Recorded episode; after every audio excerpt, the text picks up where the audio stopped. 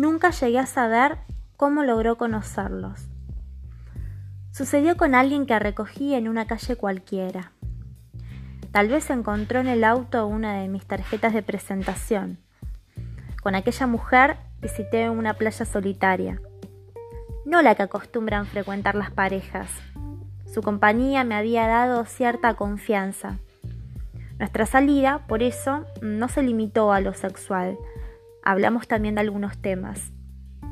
Escogí esa playa porque en las otras había tenido molestas experiencias con sujetos que suelen espiar los autos estacionados. La mujer posiblemente revisó el interior del coche cuando bajé a comprar las latas de cerveza que me pidió. O tal vez la tarjeta se deslizó del bolsillo. Llamó al consultorio para amenazarme con hablar con mi esposa si no le daba cierta cantidad de dinero. La dejé continuar sin responderle. Luego colgué y di la orden a la enfermera para que ese día no me pasase ninguna llamada más. No volví a saber de su existencia. Desconozco si alguna vez cumplió su amenaza.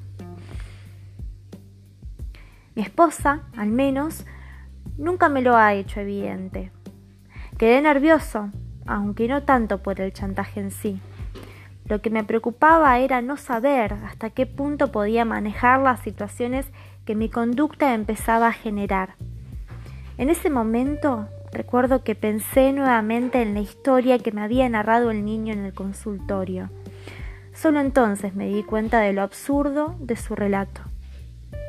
Era evidente que se trataba de una invención. Más que sorprenderme la actitud del niño, me extrañaba que no hubiera puesto antes en duda la veracidad de lo contado.